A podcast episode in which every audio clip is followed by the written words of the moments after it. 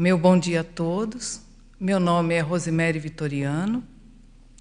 Eu iniciei os estudos aí da, da Conscienciologia. Meu primeiro contato foi em 1997.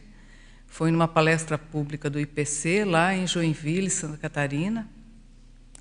Desde então, eu tenho mantido aí no voluntariado. Nesse mesmo ano, ingressei aí o voluntariado.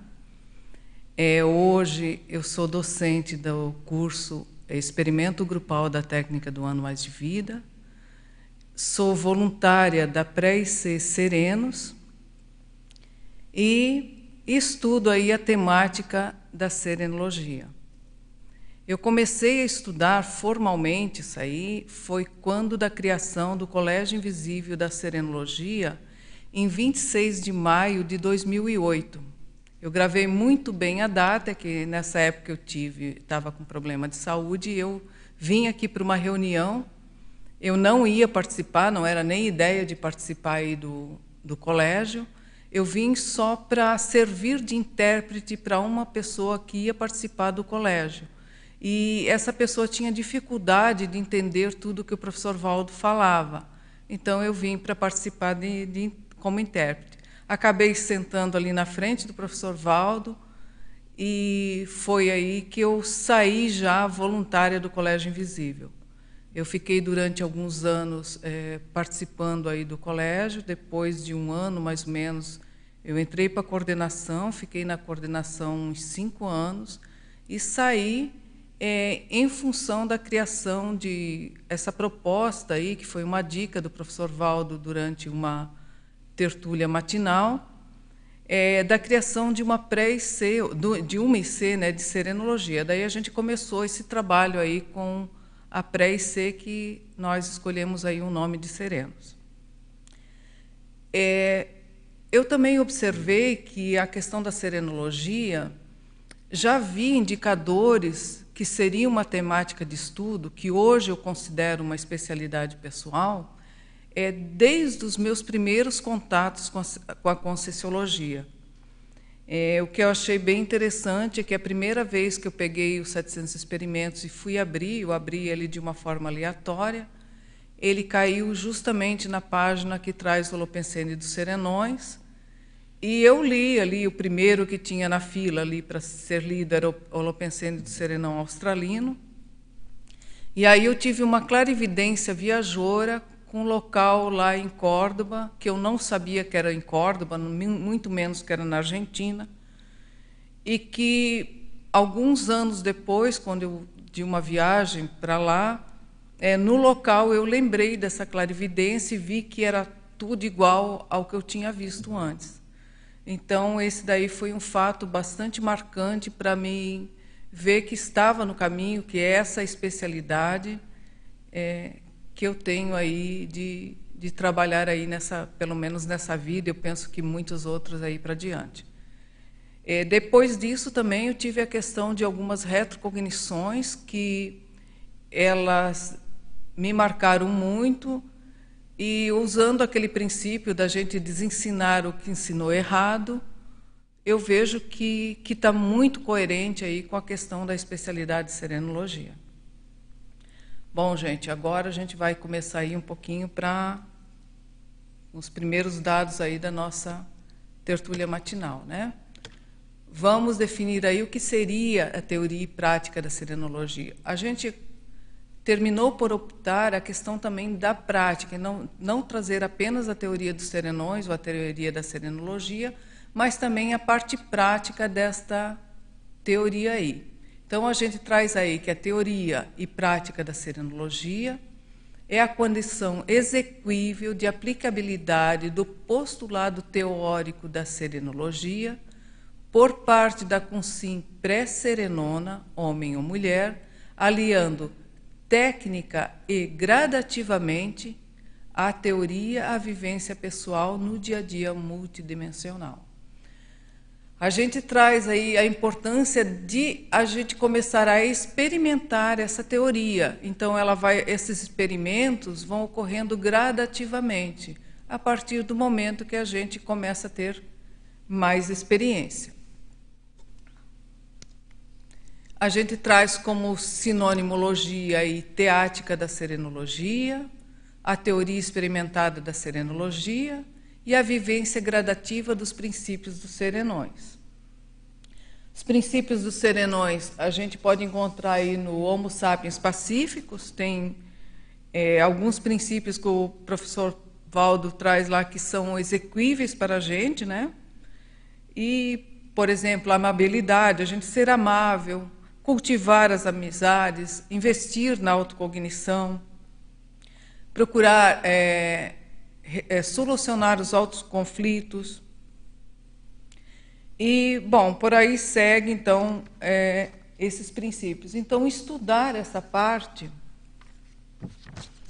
e começar a pôr em prática. A gente vê como antônimo, antonimologia aí essa teoria ignorada, quer dizer, ignorar que existe uma teoria dos serenões. Também, assim, uma experimentologia contemplativa. Quer dizer, ficar só naquela condição de teoricão, né? Cheio de teoria e nada de querer colocar em prática. E o apedeutismo é, serenológico, quer dizer, essa ignorância é, com respeito à serenologia. Bom, vamos aí. Essa captação aí do, do, do termo serenão, que deu a origem a toda a teoria dos serenões, ela foi ah, em 1967. Foi uma projeção na qual o professor Valdo, é, nos ambientes ali da cidade mais evoluídos da cidade de São Paulo, ele ouviu extrafisicamente alguém comentando lá a respeito de o serenão. Olha, aí está vindo o serenão, o serenão, e foi aí que ele captou esse termo serenão. E é bem, bem interessante aí é, que esse, esse termo, essa captação desse termo em 1967, ele foi tão importante que ele trouxe à existência essa pesquisa é, do Homo sapiens sereníssimos e trouxe aí, foi onde o professor elaborou a teoria dos serenões, ou a teoria do serenismo. Essa teoria também inspirou a criação é, desse livro aqui, é, o Conscienciograma, que o qual tem como modelo, modelo evolutivo para nós pré-serenões aí o Homo sapiens sereníssimos, o serenão ou a serenona, né? É, então, em 1970, a gente traz aí um pouco de data para vocês verem aí, olha quanto tempo já está aí a, a, teoria. O professor Valdo é, propõe oficialmente essa teoria dos serenões. Ele traz aí dois argumentos nessa proposta, né? O primeiro é que se temos abaixo de nós tantas raças progressivamente menos evoluídas, por que não poderiam existir outras tantas progressivamente mais avançadas acima de nós na fieira de evolução? Quando ele fala raças, ele não está se referindo à raça humana em si, mas a raças aí abrangendo o universo de modo geral. A outra é o seguinte, que eh, se baseia na questão da criminalidade. Se tem tantos criminosos, serial killer, às vezes aquele cara que matou trocentos, e só descobrem que ele fez isso, ele levava lá aquela vida mais que normal, eh, nunca aparentava ser uma pessoa com uma índole eh, dessa forma, e que depois que ele dessoma aí, alguém lá descobriu que ele matou lá trocentas pessoas e era um serial killer. Então, Pensando nisso, ele pergunta: olha, por que não pode haver uma consciência é, com nível de assistencialidade, fazendo assistência de um modo abrangente nesse planeta Terra, é, e que ninguém sabe que isso esteja acontecendo? Então, essa, esse seria o segundo argumento. E uma coisa importante que a gente traz aqui, que essa teoria, ela está completando agora você vê desde o lançamento, depois em 1987 ele defendeu lá no, na Unicamp, foi a apresentação pública, a defesa pública dessa teoria, e ela até hoje ela não foi refutada. Então ela também acaba com esses mitos, dogmas criados pela humanidade ao longo da história, é, para explicar aí a existência desses seres mais evoluídos que a média da população terrestre. É, então a gente traz aqui, nós temos esse, esse livro que é a, Dignidade do Homem, né? É, o professor Valdo, em mini tertúlia, ele comentou aí que Piccolo de la Mirandola ele conhecia a existência de serenões. Então, assim, ó, existe o antes da teoria, que já haviam pesquisadores, haviam estudiosos que já conheciam essa existência, mas ainda é, tudo isso não havia sido elaborado de uma forma científica que promovesse esse estudo mais é, é, é, científico da, da, da, questão, né? Então, se a gente for estudar e for pesquisar, outra, outro é, que ele coloca até no, no, se vocês forem procurar lá na, no Projeciologia, é, foi o Nostradamus também. O Nostradamus, inclusive, numa das centúrias, ele faz é, uma, uma, menção aí que você pode ver que ele está se referindo ao serenão. Isso são é, do Nostradamus, é, o professor Valdo coloca no, no próprio Projeciologia. Bom, isso aí é o que a gente tem é, sobre a teoria. Né? Então, é uma teoria que está aí, está vigente, tem muita coisa para ser estudada. A gente começa a estudar e vê que estuda, estuda e a, começa a ampliar a nossa cosmovisão a respeito do cosmos, da vida e por aí afora. E, e daí a gente vê que sabe tão pouco e que tem muito mais para ser estudado. Bom, é, uma coisa que eu, a gente trouxe aí algumas pensatas, alguns escritos do professor Valdo, que a gente foi lá garimpar para ver, embasar aí um pouco do que a gente pretende trazer aqui hoje, que ele traz assim que a familiaridade com os temas avançados da conscienciologia evidencia racionalmente que a Consim concluiu o curso intermissivo. Com isso aí, seria bom a pessoa se perguntar, primeiro, será que eu fiz curso intermissivo? Primeiro, eu tenho interesse por esse tema? Segundo, eu fiz curso intermissivo? Se eu fui intermissivista, eu concluí o curso intermissivo? Então, você pode ver que cada item vão trazendo assim uma série de questões, indagações é, para nós mesmos. E outro aí que a gente traz que para esse intermissivista, né, a mega meta ao longo prazo, no futuro evolutivo, seria vivenciar essa condição avançada do serenismo. Isso vai exigir milênios, muito alto esforço, muito trabalho, mas é uma mega meta. E se a gente não começar hoje, como é que a gente vai chegar lá? A gente não vai dar salto na evolução. Então, esse aí é o nosso convite para quem está é, se inteirando aí pela primeira vez da teoria de serenões, da, da especialidade de serenologia, é pensar a respeito do seu futuro evolutivo. Não é assim, ó, eu estou pensando aqui hoje, quando é que eu vou virar serenão? Não, eu estou aqui hoje pensando o que eu posso fazer hoje, nessa condição de pré-serenão, de consim, para alcançar no futuro aí essa condição de serenão, de serenismo.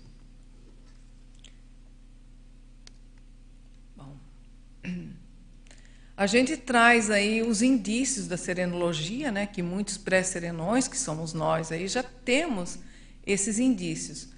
É, no livro, é, no tratado, no Dicionário de Argumentos da Conscienciologia, da página 51 a 58, se eu não estou enganada, o professor Valdo coloca lá 112 insinuações da serenologia. São insinuações dele, que ele observou e apresenta nele mesmo. Então, caberia a nós buscarmos aí, nós mesmos, aí num processo de autopesquisa, quais são as insinuações que já ocorrem com nós hoje. Tá? E a gente traz essa frase aí, ó, a eutagnose é o conhecimento de si próprio. Quer dizer, não adianta eu ficar falando do vizinho, do, dos problemas, da política, dos políticos e por aí afora, e esquecer de pesquisar eu mesma. E outro item bastante importante: a gente já está na era dos serenões. A, a teoria da serenologia completa, de 1970 para hoje, são 50 anos. Então, não é algo que está aí recente. É algo que já tem, assim, é um, um, corpo muito bem estruturado, com muitas informações. Vocês podem pegar é YouTube, é nos livros, é nos tratados, artigos que o pessoal já tem escrito. Tem Semana da Serenologia lá na Aracê, lá um congresso. Então, já tem um, um vasto material aí para começar aí essa pesquisa. A gente, desses indícios aí, né, a gente traz a questão do primeiro, primeiro sinal, que ele ocorre na pensenidade. Então a gente traz aí esse conceito de pensamento, sentimento e energia.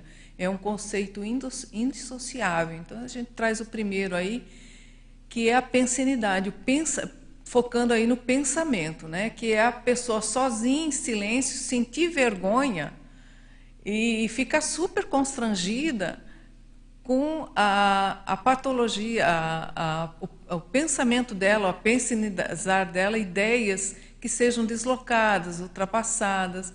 Esse aí foi um item que o professor Valdo bateu muito aqui em tertúlias, em mini tertúlias, é o não pensar mal do outro. Começa por aí. Não pensar mal do outro e também acabar não pensando mal de si mesmo. Tá? Então, essa é uma das ideias que a gente traz. E a outra, a questão da afetividade. Então, a gente começar a eliminar, a gente pode fazer isso hoje. As mágoas, os ressentimentos, melindres. Às vezes o colega não pode falar nada que fica lá todo melindrado. E essas suscetibilidades aí que são referentes à emoção. Então, deixar a emoção mais tranquila, mais calma e começar a vivenciar aí a afetividade e em seguida, aí, né, na sequência, a transafetividade, que é essa afetividade aí um pouco maior. É, vamos lá. Professora, um exemplo interessante com relação a esse primeiro sinal, é, que também vai ao encontro das insinuações, né? cada um analisando a si mesmo. É, um item bem interessante é o binômio da admiração e discordância, é um exemplo bem prático é, se você consegue, ele, ele, você coloca muito em verbete, a gente entende teoricamente, mas na prática, quando você começa a vivenciar de fato, você vê se você está qual é a, a fili, miligrama que você já tem dessa insinuação com relação ao serenismo, né? Sim. Como você admira é, e você discorda, mantendo-se ízido, né? Tranquilo, é, você vê o nível que você vivencia essa situação. Então, isso já dá um grande indicador com relação a esse primeiro sinal de discernimento. Eu acho que isso é muito importante a gente pensar e fazer essa autoaferição, essa autoavaliação. Como é que está o meu nível de admiração, discordância com relação às ideias, com relação ao argumento do outro, com relação até a si mesmo no processo da evolução. Perfeito, Beth. Tem muitos conceitos muita, que o professor Valdo trouxe aí desde o começo da Conscienciologia.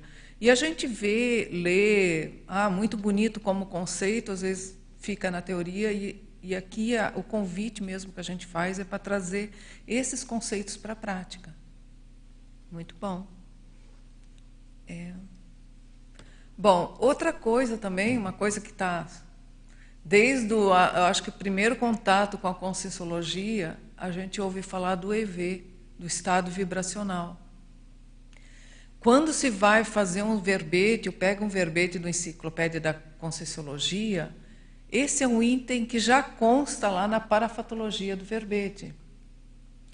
E outra coisa que o professor Valdo comentava muito é que para acessar o holopensene, perceber as energias do serenão, é, o, o, estado vibracional é uma ferramenta aí é, acessível para nós aí pré-serenões. Então, essa instalação do estado vibracional profilático e o mais constante que possível, ele contribui muito aí para para esse, esses indícios aí da questão da serenologia. Então, como é que a gente vai dominar a vida humana, assim como o serenão domina, se a gente não consegue dominar, que ela é feita de energia, né? se não consegue de, é, dominar o estado vibracional.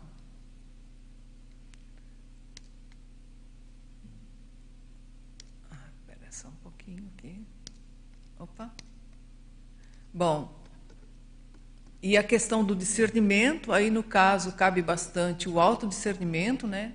E acabar dizendo mais não do que sim, mesmo parecendo antipática aos olhos dos outros. Então a gente começa a discernir mais, olha, o que é bom para mim, o que não é bom para mim, o que, o que dá hoje, o que eu tenho capacidade de fazer hoje, o que eu não tenho. Então, esse é um dos itens que a gente traz também. A heteroperdualidade, quer dizer, perdoar o outro, tá? porque às vezes se fala em tolerância, é, mas a tolerância ela dá a sensação de você estar um degrau acima, ou que você está tolerando um degrau abaixo, e a heteroperdualidade perdualidade ela acaba nivelando a gente e trazendo a questão muito forte do respeito ao outro, as ideias do outro. Aí entra a admiração discordância, que é bastante importante. E a autoimperdualidade. Essa autoimperdualidade tem muito a ver com, a, com as autocorrupções nossa. Então, assim, olha, eu pisei na bola em tal coisa, não vou passar a mão na minha cabeça aí, mas é, ser autoimperdoador, buscar é, olhar o que você fez e procurar aí é, resolver isso, né? E colocar essa autoimperdoabilidade aí a gente traz como uma cláusula perene no nosso código pessoal de cosmoética. Então, quando for elaborar lá, ter essa essa cláusula aí que é muito importante. E, também assim abrir mão é, de pedir só para si, né? e priorizar o melhor para todos. Então, muitas vezes a gente está lá numa condição, está passando por alguma dificuldade e fica pedindo lá que, olha, um exemplo bobo aqui, mas que eu ganhe tanto lá de numa num sorteio que eu ganhe, não sei o quê. Às vezes o melhor é o outro ganhar, que aquilo vai fazer muito mais bem para o outro. Isso aí é um exemplo aí bem pé no chão aí que pode ocorrer aí na com qualquer um, né? Bom, a descrenciologia também é aplicar esse princípio da descrença sem exceção. A gente traz aí que serenologia é autodiscernimentologia. Naquela época, quando nós fomos falar com o professor Valdo a respeito do a respeito do colégio invisível, né? Uma vez a gente desceu lá perguntando, Mater Pensene e tudo, ele trouxe muito forte naquele bate-papo lá a questão do autodiscernimento. Então, o Serenão chegou lá também usando esse, esse autodiscernimento aí. Então, esse princípio da descrença a gente traz sem exceção, é, porque no caso, é, até na conscienciologia mesmo, quando a gente tem essas ideias, é, o professor Valdo apresentava as ideias, o amparador às vezes chega trazendo algumas informações, é, a gente também precisa usar o princípio da descrença. Senão vai virar uma seita, uma religião algo assim, né? A projetabilidade também, é, a projeção ela é uma, uma chave é aí que ela, ela mostra para a gente outras dimensões. Uma das coisas da serenologia bem importante com a projetabilidade é que ela é uma ferramenta para estudar melhor a serenologia, estudar aí a questão do serenão. Extrafisicamente, já tem, já tem alguns projetores que extrafisicamente relatam aí que já tiveram algum contato com, com serenões. Então, a projeção aí é uma ferramenta bastante importante. Bom, a interassistencialidade, eu acho que isso aí é uma, uma cláusula que ela abarca aí o universo aí de, da consciência, né, que quer realmente seguir adiante, que quer realmente evoluir e, a, ela é base da serenologia, porque é, é o princípio de o menos doente assistir o mais doente. Quer dizer, não vou ficar esperando eu estar numa condição muito boa para ajudar alguém que está numa condição um pouco melhor que eu. É, e também eu não vou fechar as portas de receber ajuda, porque às vezes também tem muito importante que o, o querer ajudar você está numa condição melhor. Mas às vezes você precisa receber ajuda. Então chega um ponto e também é, se abrir para essa, essa assistência, né? E a gente traz aí o item 11, que é da desperticidade, como meta evolutiva prioritária na atual existência. Aí a gente tem uma pensata que diz que a condição, a partir da condição evoluída da, da evolutiva da desperticidade, começam a ocorrer mais claras as insinuações aí da, da serenologia na vida da consciência lúcida. A gente trouxe 11 indícios, que isso aí era como se fosse uma homenagem ao professor Valdo. É, o número 11 sempre foi um número que ele disse que tinha muita relação com ele. Então, nós trouxemos propositalmente isso como uma homenagem, como uma gratidão a ele oportunizar a gente de poder estudar essa especialidade. Rose, tem uma pergunta aqui no item 4. Item 4, vamos lá. Isso. O item 4 é o discernimento, né? Uhum. E a pergunta é: como avaliar a questão da disponibilidade assistencial com esse item? Seria um paradoxo? Olha, a, o dizer não, mais não do que sim é, ele está aí que entra a questão do discernimento. É a questão de você ver o que é importante, não é quanta assistência. É, e, se você recebe um pedido da TENEPS, você não vai dizer não. Você vai acabar aceita, dependendo do que seja o pedido, não importa, você vai aceitar. Mas o dizer mais não do que sim são coisas que às vezes as pessoas chamam você para fazer ou algum, e que você é, aquilo já não é mais prioridade para você. Eu lembro que o professor trazia um exemplo que era o caso da mãe dele, que ele às vezes quando era criança ele chegava lá pedia alguma coisa para a mãe dele e ela disse olha agora eu não estou para isso então às vezes nós não estamos para aquilo o nosso foco é, é um outro e eu acho que o discernimento entra nisso e também quanto assistência a gente vai errar e acertar então aí cabe também esse exercício do discernimento. Eu acho que é a primeira coisa que você vai vai ver é assim, olha, isso aí é assistência. Então eu eu acho que é o básico do, do discernimento é isso, né? Eu vou eu vou assistir. Posso dar um palpite aí também? Fale, Carlos. É, às vezes a maior assistência, né, que você vai fazer para a pessoa é falar um não para ela. Então, nem sempre você dizer não quer dizer que você não esteja assistindo, pelo contrário, né? Então, e no, dentro do assunto né, da serenologia, eu acho que isso é uma das maiores dificuldades, né? Porque às vezes a gente confunde a, a serenologia com ser bonzinho. Então, é difícil você às vezes dar não para aquela pessoa, mas é necessário, né? Então, acho que isso é até um exercício de serenismo, né?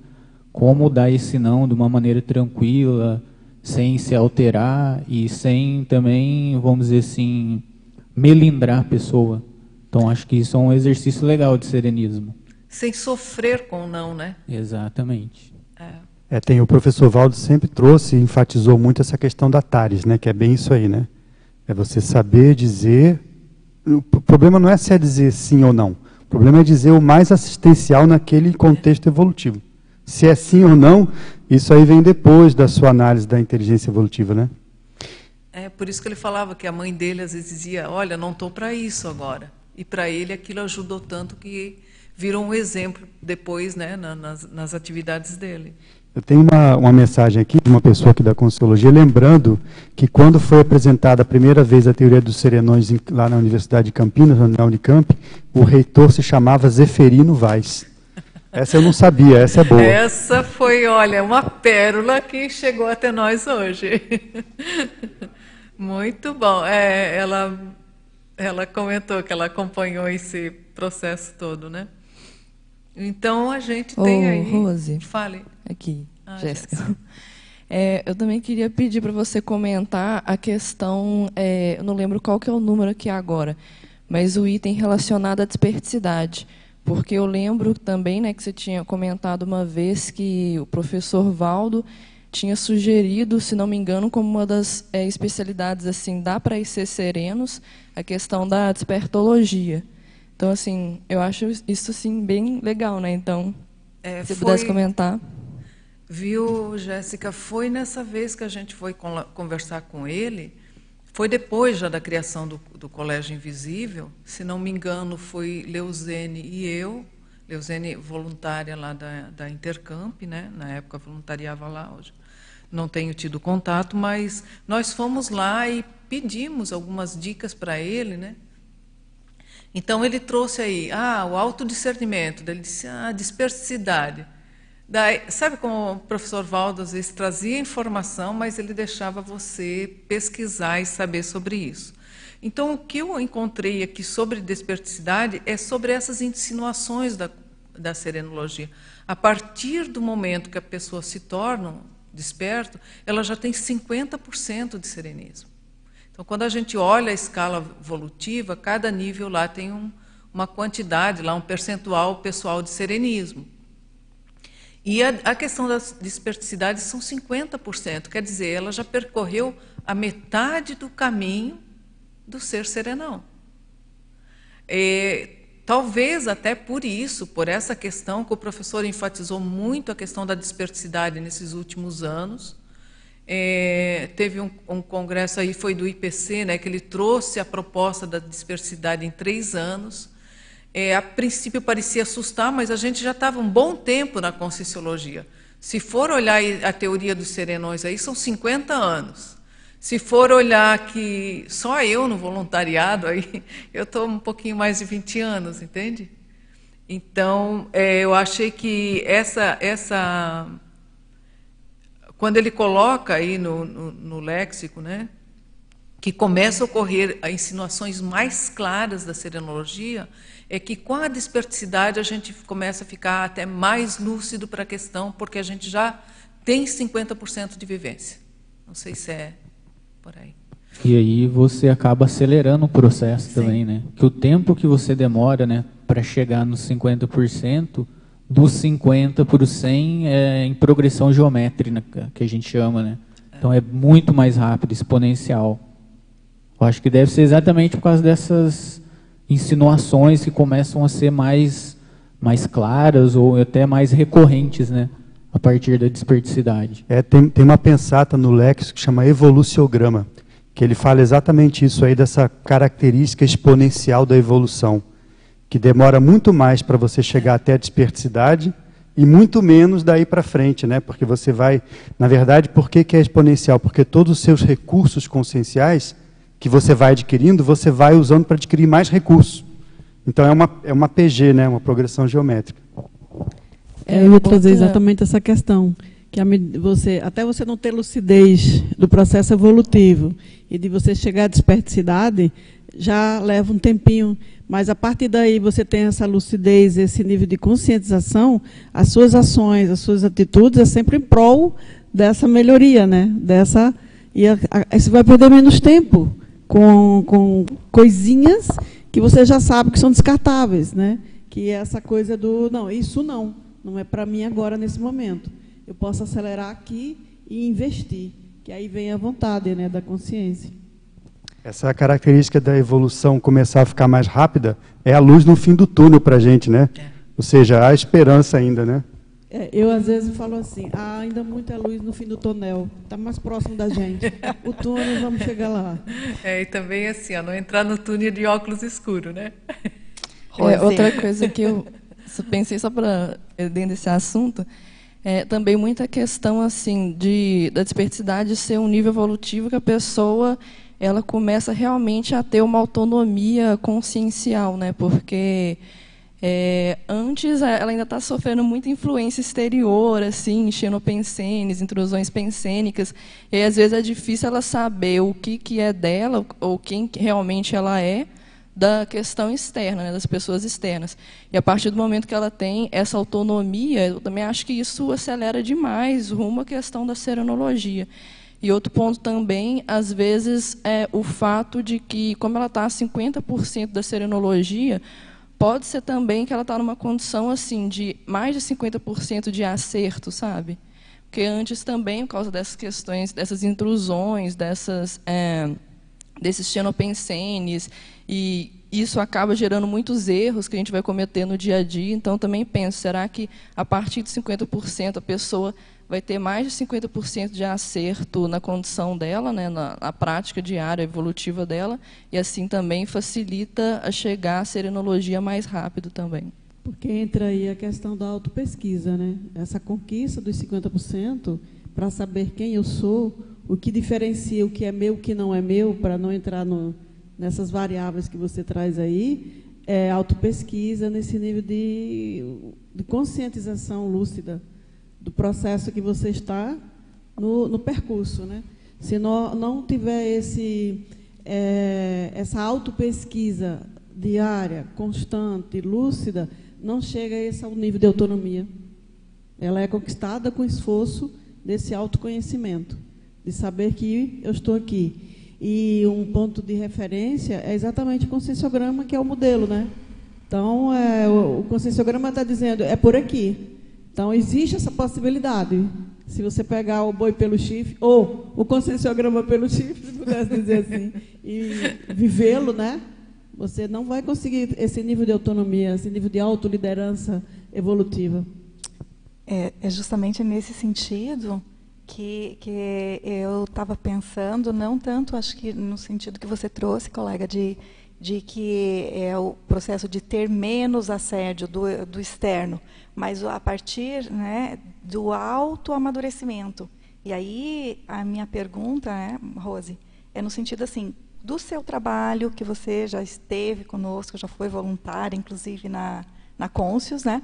Como que foi o, o, seu trabalho em relação à serenologia e o conscienciograma? Esse cotejo, falar um pouco para a gente.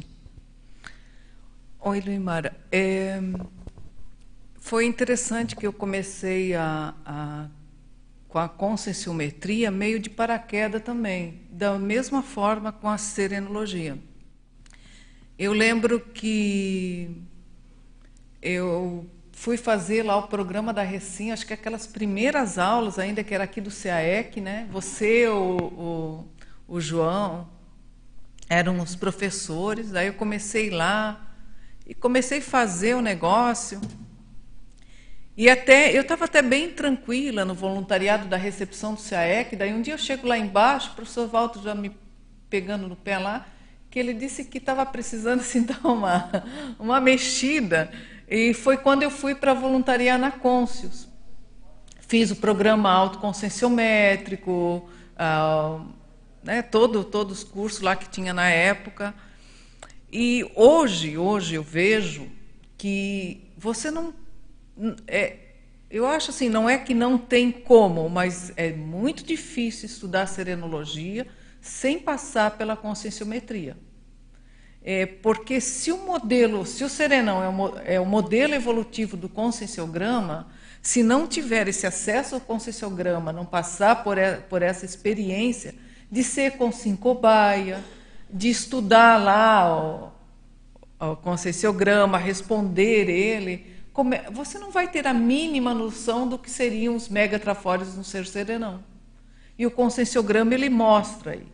Outra questão assim que me chamou muita atenção, que até eu escrevi um artigo, acho que foi para a primeira jornada de conscienciometria, sobre é, o conscienciograma como elemento de pesquisa da serenologia.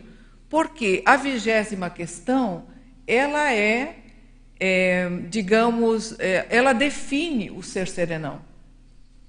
Então, a partir disso, até que a gente criou lá um serenograma que tornando aquelas afirmações em autoquestionamento, né, em perguntas pessoais, a gente dividiu lá em dez sessões também, fazendo isso daí, para poder trazer a conscienciometria, para a gente começar a se estudar. Eu acho que isso aí é uma ferramenta básica e para mim foi bem interessante lá do voluntariado, que eu fui para ficar, era seis meses, eu passei dois anos lá.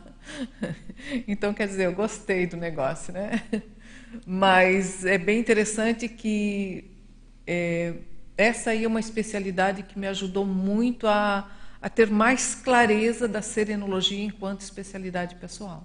Sim, eu te ouvindo, eu, é, a correlação que eu faço é, da própria criação de sinapses sobre o tema. Porque quando a gente fala que, vai, que o conscienciograma tem duas mil questões ou dois mil itens, na verdade, tem questões que elas são embutidas, e aí eu penso que a gente se questiona ou reflete pelo menos sobre 10 mil vieses ou vertentes distintas. Então, não são apenas 2 mil itens, né? 2 mil questionamentos. E, nesse sentido, a, a quantidade de informações que a, que a gente ainda não pensou, não teve contato, não refletiu, e muitas vezes é, não tem ainda nem a formação sináptica daquele tema. Então, aí, quando a gente vai trabalhando com a conscienciometria gradualmente, então, você vai criando essa cognição e esse arcabouço. Eu acho que até para vir a, a, a, ter, quando você falou, né, conexão com o amparo e, e, e poder é, trazer informações sobre o tema. Caso contrário, é exatamente é uma, é no, vai ser eu informação no deserto, né? É, eu acho que na, até na, na, no material aí que está aí para o pessoal, no PowerPoint, a gente fala de, da importância de começar o estudo da serenologia pela teoria. E daí, com a teoria, você vai começar na autopesquisa. E a autopesquisa é o conscienciograma. E, e também da criação dessas sinapses e recuperação de cons. Porque tem assuntos, quando a pessoa tem interesse de estudar, ela já estudou isso no curso intermissivo. Só que chega aqui e vira abóbora. Então, aquela abobrinha tão bonitinha, né? De... pequenininha, mas aquilo ali não. Então, precisa essa recuperação de cons. Então, a conscienciometria, no, em termos de estudo da serenologia, ela oferece isso para a gente, oferece essa, é, esse ambiente de recuperação de cons para o intermissivista. Eu acho que não só na questão da serenologia, mas também em outras especialidades aí da conscienciologia. Isso é muito interessante, Rose, porque e, e o que eu vou te falar agora aqui é um reforço sobre isso, desse argumento. É, quando eu cheguei na Conscienciologia, eu cheguei pela Síndrome do Estrangeiro e o trabalho logo em seguida foi o Conscienciograma, a divulgação do Conscienciograma lá em Natal. Então, foi meu primeiro voluntariado, foi dentro desse evento, né, com relação à chegada do professor Valdo, o ambiente de trabalho. E o primeiro estudo, você foi falando aí a sua história e eu fui rememorando.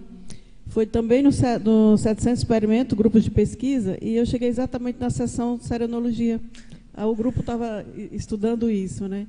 E foi interessante que quanto mais teó a informação teórica a partir daquela sessão, é, a gente vai vendo da importância da desdramatização do autoconhecimento.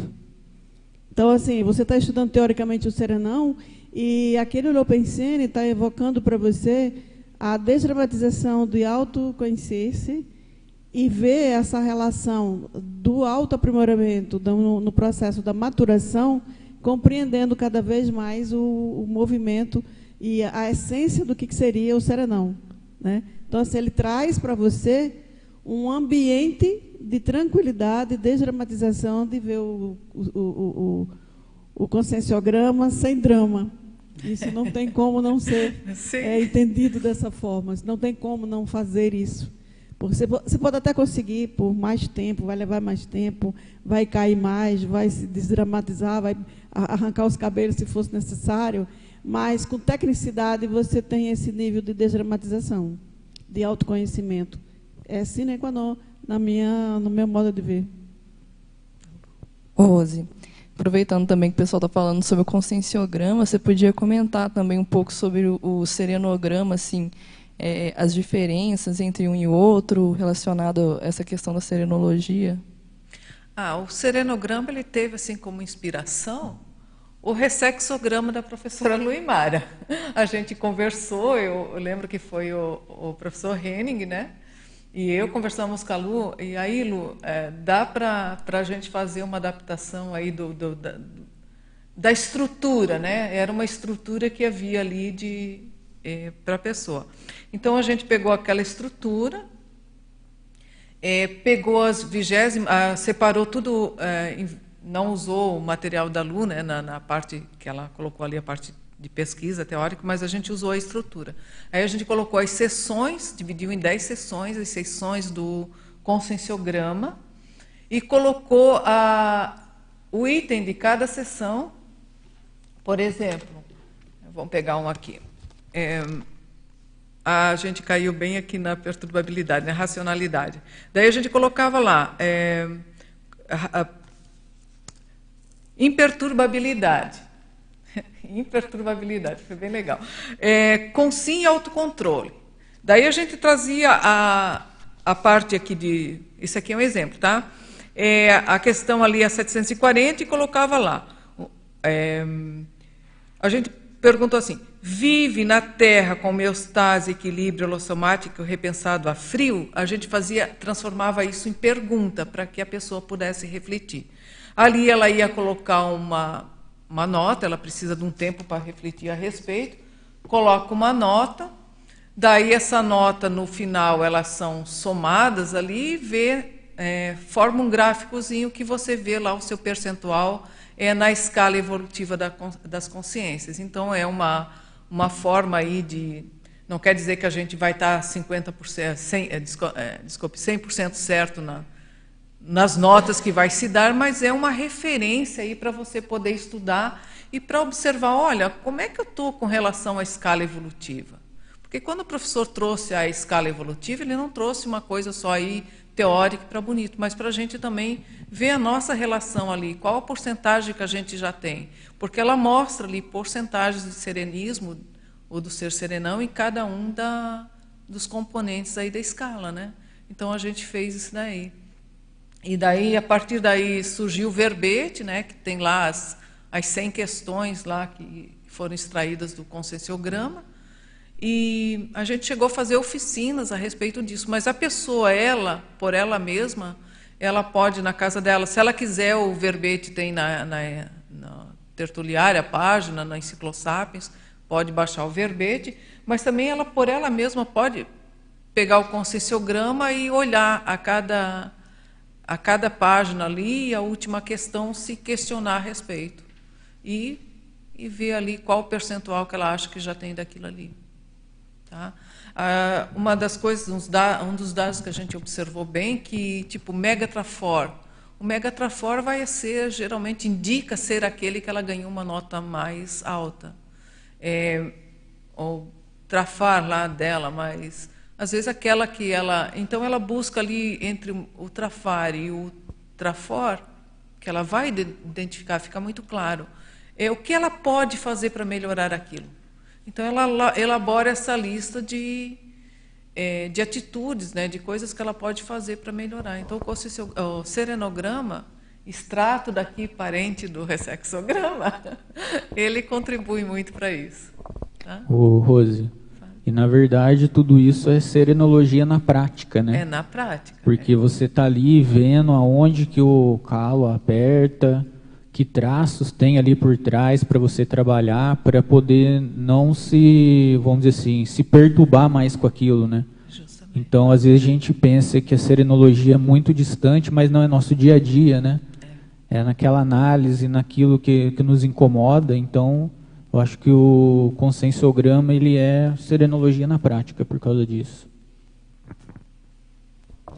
Perfeito. E então a, base do serenograma são 100 qualidades do serenão, porque a, a partir do consensograma, cada título de folha de avaliação é uma qualidade. E a gente começa a se analisar a partir dessa qualidade com o top, né, o parâmetro de referência máxima, que é o ser serenão. Então, isso aí é, é bem bacana a gente voltar esse olhar para falar, não, não são só títulos de folhas de avaliação do conscienciograma. São qualidades, justamente. Todos são realmente qualidades. E em termos de, desse percentual é que a gente vai chegar a essa avaliação. Então, é muito bacana a gente ver os instrumentos nascendo e o que está chamando a atenção é assim, você trouxe o tema grandão, serenão, e você está trazendo ele para o, vamos dizer assim, para o básico, para o dia a dia. E aí eu lembro de uma colocação que o professor Valdo falava que a diferença entre quem já conhece essas teorias e esse, né, esses conceitos, vamos dizer assim, que a gente tem hoje entendidos da, da conscienciologia e o serenão, a diferença é uma só, é que ele vivencia, coloca na prática, o que a gente muitas vezes ainda está deixando em, em conhecimento teórico. Então, eu achei que, que a forma como você está trazendo esse tema e apresentando também está, tá, assim, você trouxe para o básico. E vamos em frente aí, vamos ver.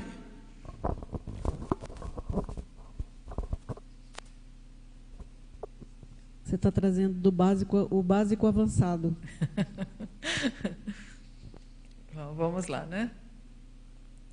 Bom, tá ok lá, Jéssica, da serenologia? Tá. Aí que a gente comentou né, da recuperação de cons, porque a gente vê que a serenologia ela vai mobilizar os nossos neurônios e que muitas ideias vão surgir a partir é, desse estudo, dessa pesquisa. Então, eu trouxe aí um ditado chinês que eu achei bem interessante, que é, ocorre no meu dia a dia, na minha vida, principalmente nos momentos que eu tive mais surgem os problemas, né? É que na água agitada não podemos ver claramente, mas quando se acalma tudo fica mais claro.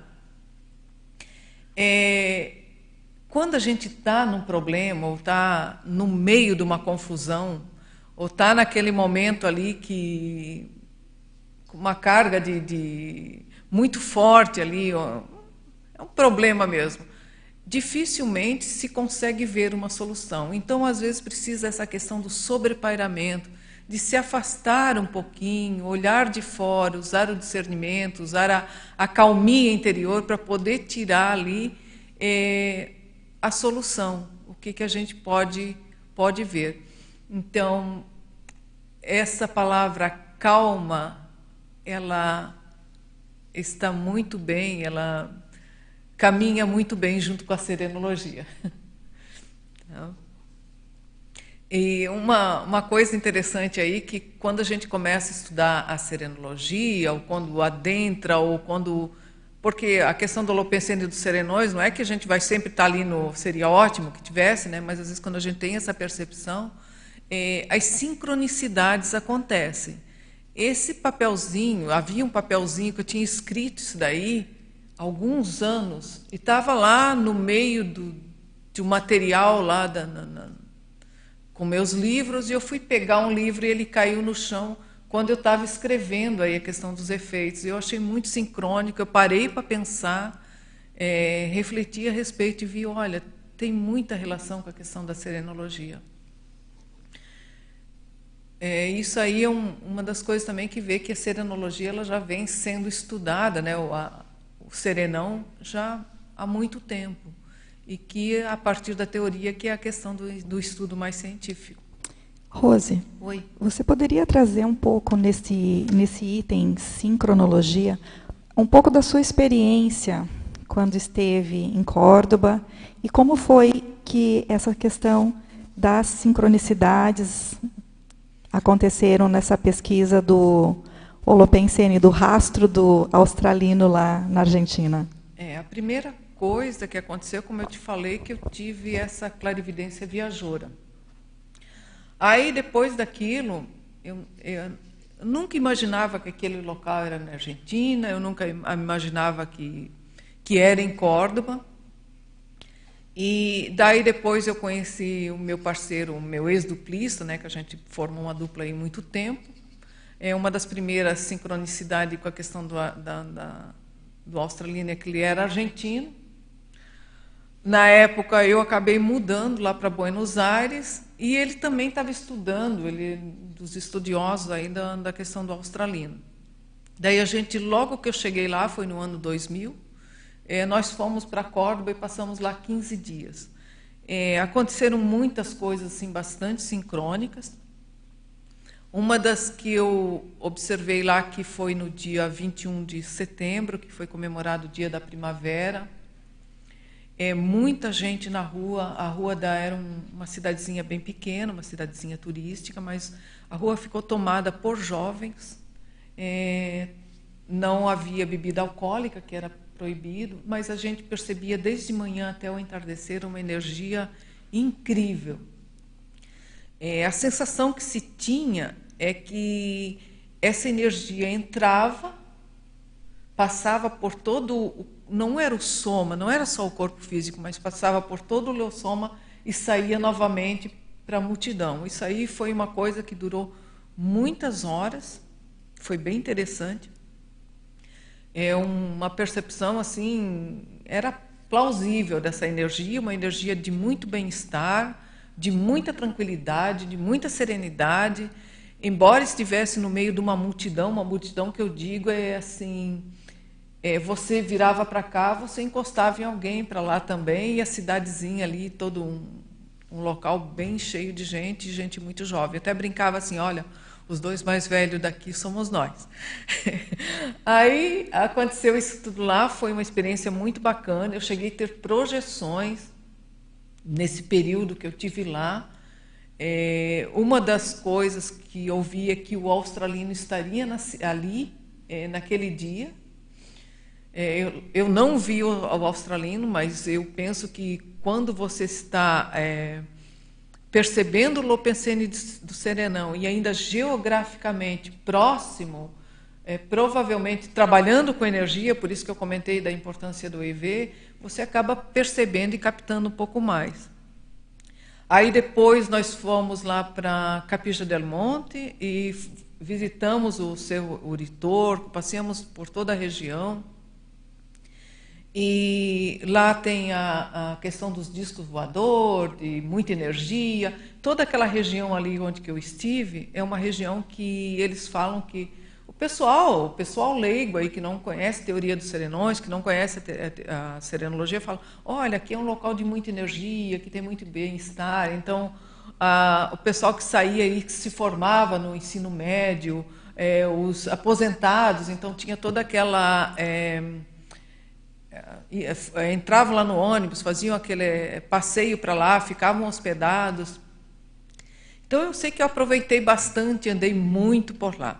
Também eu vi a questão da religiosidade, serenologia ele tem uma, uma ligação aí bem com a religiosidade, por isso que eu digo, a gente vai ensinar o que é, desensinar o que ensinou errado. E fomos visitar o Morro da Cruz, que era um morro de peregrinação.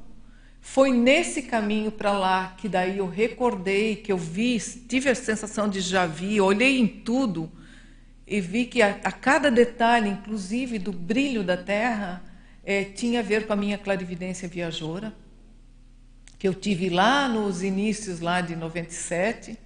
É, foi bem interessante. E, bom, a gente fez toda essa visita, andou por lá tudo, pesquisou, percebeu energia. E fizemos, eu acho que o último passeio foi lá para o Morro da Cruz. Aí voltamos para Buenos Aires e, e, eu fazia, na época eu, eu pegava e arrumava lá os jornais, os clarins aí para o professor Valdo, que quando a gente vinha para cá trazia um, um, carregamento, quem vinha da Argentina para cá trazia o um carregamento de clarim para o professor Valdo. E daí eu vi num dos clarins que aquele Morro da Cruz tinha pego fogo, queimou tudo. Aí ele disse, puxa, local onde que a gente... Então, houve uma renovação ali, foi bem interessante, de energia naquele ambiente.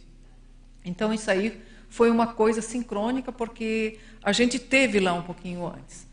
É, depois, quando nós chegamos aqui, que a gente veio trazer, a gente vinha regularmente para o CAE, que trouxemos os, os jornais, aí a gente comprou algum material, trouxe jornal lá de Córdoba, tudo para o professor, e comentou. Aí ele falou que o australino era um dos serenões mais acessíveis, porque ele disse: olha, tem serenões que são mais acessíveis, tem serenões que é, têm um anonimato um pouco mais é, ostensivo e outros são mais acessíveis. Ele comentou isso.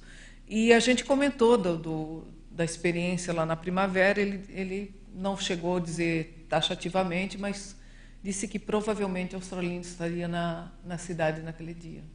Então foi uma experiência assim bastante interessante com a questão desse serenão. Tá ok? Vamos lá, algumas. Ok. Ah, tá. Daí a gente trouxe aqui, ó, é, que a gente estava comentando alguns efeitos e técnicas aí da, dessa pesquisa aí da serenologia, né? De pesquisar, de adentrar na teoria dos serenões é que a teoria vai levar à reflexão. Então, uma sugestão de técnica aí que a gente traz é a técnica da autorreflexão de cinco horas. Então, ter essas experiências, perceber energia. É, lembra que a gente comentou que uma das coisas da indicadores da serenologia é começar com a autopensinidade? Então, essa técnica aí de autorreflexão de cinco horas ela é bem importante para isso. É, outra questão aí que a gente traz é a questão do autoconhecimento.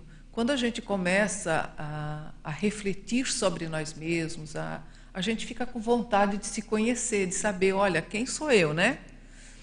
E, e essa reflexão aí, é, a gente traz essa técnica da autoanálise através do conscienciograma, que a gente tem conversado aí a respeito do conscienciograma. O conscienciograma é uma excelente ferramenta prática para a gente buscar conhecer a si mesmo, conhecer um pouquinho mais. E esse conhecimento, daí a gente vai ver uma série de besteira, uma série de coisa boa. E aí? Aí esse conhecimento, ele traz a, a reciclagem. Ele são passos que vão acontecendo, né? Então a gente traz, traz aí que essa essa, essa autopesquisa ela predispõe à reciclagem e a gente traz aí a técnica de, de mais um ano de vida, que é uma técnica que nós viemos aplicando aí já, já há algum tempo. Aí, será que essa mulher vai perguntar por que a técnica? É, só para reforçar é, essa técnica, né, a eficácia dessa técnica, ah, porque o professor Valdo também nos orientou que ela foi indicador, indicada, inspirada, tanto a, a estrutura é, pelo Serenão. Então, que quando nós apresentamos o curso, que aconteceu o curso, ele pediu a lista dos alunos, né? ele sempre acompanhava, a gente sempre entregava é, para ele, e ao mesmo tempo ele trazia que eu tava, tinha Serenão presente. É, no dia da tertúlia, quando ele fazia essa solicitação. É, foi num círculo mental, um círculo somático, mental somático, vida humana anterior ao curso intermissivo. Isso. Valeu. Então, a vida humana anterior, ele trouxe essa informação que a técnica do ano mais de vida foi uma sugestão e tinha Serenão interessado na, na técnica, né? Isso. Então, é, eu trouxe essa técnica aí justamente porque é um, uma das técnicas Isso. que a gente vem aplicando. E falando em, em aceleração, né? Porque é. ela impõe essa aceleração, quando nós estávamos falando, né? Pela sugestão lá da Jéssica. É, você tem um nível de aceleração, né? Então ela traz essa aceleração. O holopensene dela é isso. É você faz um ano, né, com suas questões a serem superadas, né, prioritárias, e você tem a sensação que transcorreu-se um ano de renovação. Dez anos você faz em um ano, né? E isso é muito interessante no sentido do, do megafoco, né? Eu quero chegar à desperticidade em três, então dá para você fazer um nível de, de, de autoconscientização na prática, com técnica, para você chegar a esse nível. Então, se é indicado pelo Serenão, ele deve ter aplicado bastante, né? A gente que ficou para trás. É, Mas vamos das... junto, né? Isso aqui é interessante. Você trazer hoje uma realidade que é possível e você ter esse nível de teaxicidade, né? É, uma das coisas aí da, da técnica, ela é, tem muita questão do, do antimarasmo. E numa da, das tertúlias matinais, o professor comentou sobre um, um serenão, né, que ele denominou serenos, e no, no Mater Pensene, né, na, na, no Holopensene de Serenão, tinha a questão da, da antimarasmologia, que é o antimarasmo, é, é a gente sair da mesmice. Então, ele disse que ah, aquelas visitas do Serenão era para mexer aqui na CCCI, né, para ajudar o pessoal aí a acelerar o, o trabalho que, que, vem fazendo, as publicações e por aí afora. Professora, quantas técnicas você aplicou? Para acelerar a sua desperticidade. Eu já apliquei algumas técnicas. E eu vou falar uma coisa, foi muito legal. Foi lá na foi lá na, na, Argentina que eu comecei, foi a minha primeira técnica. Eu encontrei ela no 700 quando eu estava ajudando o pessoal lá que estava fazendo a tradução. Eu estava dando uma ajudinha lá em função do português. É, e eu vi a técnica do ano mais de vida. É, com tantas técnicas que tem no 700, eu gostei muito dessa técnica e eu achei muito prática. Daí, na época, eu estava pensando em mudar aqui para Foz do Iguaçu e eu comecei a fazer essa técnica lá. Mas foi assim: eu comecei a fazer, esqueci de marcar data, é, não lembrava de que dia que começou, que dia que terminava. Eu sei que começava em 2004 e acabava em 2005. Foi assim bem e o que o meu, o que me espantou é que houve é, aconteceu. Ah, o meu objetivo, eu lembrava do objetivo que era a mudança, mas eu mudei em 2005, em agosto eu estava morando já de Malicuia aqui em Foz. Então foi bem interessante. Mas lá para cá, depois, quando eu tive um problema de saúde muito sério, a questão do câncer, eu estava para dissomar, podia dissomar a qualquer momento, segundo o meu médico, 50% para lá, 50% para cá de chance. E eu queria deixar as coisas arrumadas. Eu não queria deixar, eu queria sair da vida com certa tranquilidade. Daí eu apliquei a técnica de novo. Foi de lá que eu encontrei com vocês, no final daquela, né, foi o Álvares, você e tudo, que a gente começou a trabalhar no, no, no curso aí do, do experimento grupal.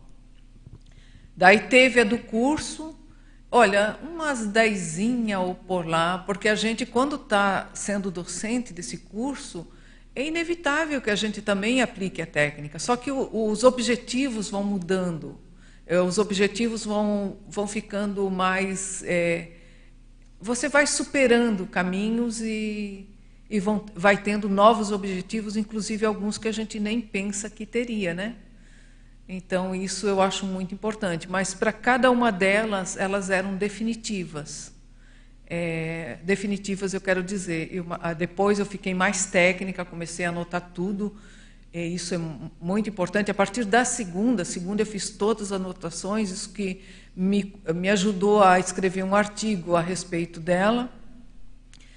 E depois disso eu fui, bom, fui mudando as coisas, fui anotando e a gente está aí com várias técnicas um ano mais de, de vida e definitiva pelo seguinte: a cada uma delas é um ano.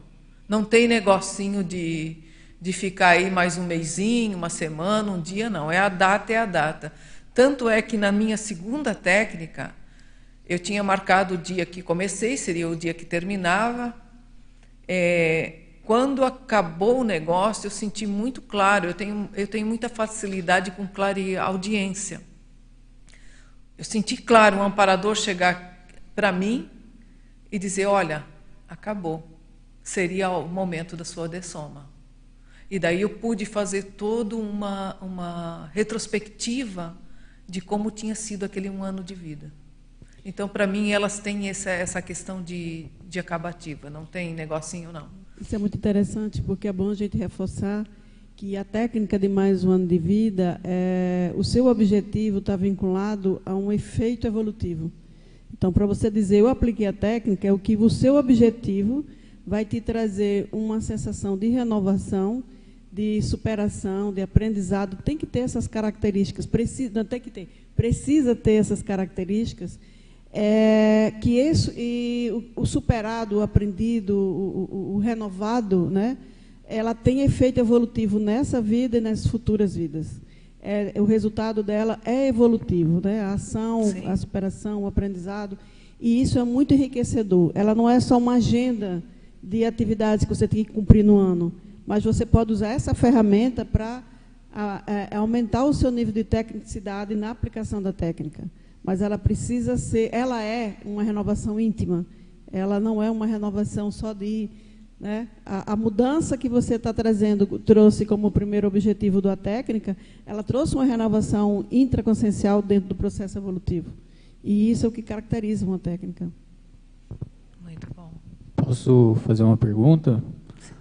É, Rose, você falou né, que você teve um problema grave de saúde, quase chegou a, a dessomar, né? Duas vezes agora. Duas vezes, né? É, o estudo da serenologia, ele te ajudou nesses momentos? O que, que você pode compartilhar com a gente aí em relação a isso? Ajudou sim, Carlos. É, quando eu tive o problema do câncer, foi em 2008, por isso que eu comentei. É, eu tive o diagnóstico lá para começo do ano e eu estava vindo da Argentina, tá? Eu tinha ido para lá, eu tinha ido para a Patagônia e estava voltando. Aí eu já comentei que eu estava com deu aquela intuição né, que tinha alguma coisa de saúde, de, de câncer mesmo, câncer de mama. Lá em Buenos Aires, eu, eu conhecia pouca coisa aqui no sistema de saúde. E lá em Buenos Aires eu sabia que lá perto de onde eu morava tinha um local lá que eu podia fazer os exames. Eu fui lá. Sou muito grata ao Dr. Naon, que foi o médico que me atendeu. Ele me atendeu assim muito amparo. Então, uma das coisas de serenologia é esse amparo que a gente não pode esquecer e a gente tem uma gratidão muito grande. E vim de lá, eu cheguei aqui, já sabia o meu passo a passo. Então, assim, não era surpresa para mim, e já sabia que eu podia dessomar. Mas, é... então, essa pesquisa, essa questão da serenologia, ela me dava muita tranquilidade para encarar aquilo tudo. E a técnica do ano mais de vida, no caso, ela, eu não queria dessomar preocupada. Eu tinha família, tenho família, filhos, como alguns dessomantes aí também têm. Tinha coisas que eu queria arrumar, coisas básicas, não é, é quem fica com o quê. Isso daí não me incomodava. E essa questão da serenologia me dava essa tranquilidade. Então eu encarei o processo do câncer com muitas projeções, teve muita assistência. Tinha vez que eu sentava lá na cadeira do o meu médico lá, o, o oncologista, era o Nário Takimoto, que é consciencioterapeuta aí. Mas lá ele era médico e eu paciente. Eu chegava lá, às vezes eu sentia acoplamento de consciex que estavam nessa condição. Teve muita, hoje foi falado do Tuareg aqui um pouco antes, muitas consciex africanas que tinham sofrido a questão da, da da mastectomia lá forçada pela, pela aquelas guerras étnicas, né? Então sentia todo esse acoplamento e isso, mas de, da mesma forma lidando com a minha doença tinha esse acoplamento e a coisa funcionava. É, eu sei que foi bem interessante que foi quando aí, em, em, quando eu fui fazer a quimioterapia no dia que eu fui de manhã eu estava aqui no CAEC ali é, fui trazer a pessoa para entrar no Colégio Invisível, foi quando eu, eu disse, olha, eu estou dentro do Colégio Invisível, nunca mais saí aí da serenologia, e dali eu peguei e fui para o hospital para quimioterapia. Então foi tudo aí, a coisa começou. E eu sou muito grata à, à questão do Colégio Invisível, por quê? Porque eu não podia, às vezes, sair para voluntariar para vir no CAEC, mas eu podia trabalhar ali na questão do Colégio Invisível, estudar, estudar o que estava acontecendo comigo, é, mesmo no caso de, de, de doenças, às vezes, quando eu tomava quimioterapia, foi muito forte. Eram doses que eles falavam que era cavalar. Então eles disseram: olha, você está bem de saúde, entre aspas, então você vai aguentar. Eu aguentei, gente. E, mas a reação era muito forte. Então tinha dias que eu tinha que ser levada pela mão. É, então foi muito bacana isso daí, que a serenologia, para mim, ela ajudou muito nessa questão emocional, na sustentabilidade, na energia, no amparo que eu recebi nisso daí, que eu sou muito grata. Essa foi a primeira. Eu depois apliquei outras técnicas de mais um ano de vida, se for relacionar com a técnica, para outros fins, para outras coisas que eu objetivava. Rose. É, Sim. Desculpa, no, no, no, ponto anterior que você estava trazendo, poderia fazer um, um, cotejo com o verbete que você colocou na remissiologia, que é a lanheza lúcida? Esse verbete é um, é um verbete da nossa amiga Alzira Guesen, que agora é Conciex. Eu trouxe esse verbete porque foi bem interessante que Alzira disse para mim, Rose, quando eu fui defender esse verbete, o professor Valdo, depois da defesa, conversou comigo. Ela disse que ali ele comentou que houve uma mudança muito séria na questão intraconsciencial dela.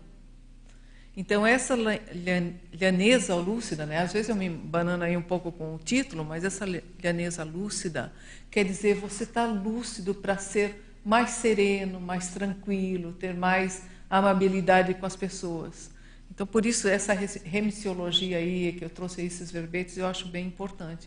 Então, a Alzira também é, conseguiu trabalhar com, com a questão da doença, com tudo isso que ela acab, acabou encarando com mais tranquilidade, com essa mais é, autopacificação, digamos. Ela era docente também do curso e ela aplicou a técnica com a gente. Sim, a Alzira sim. É interessante, né?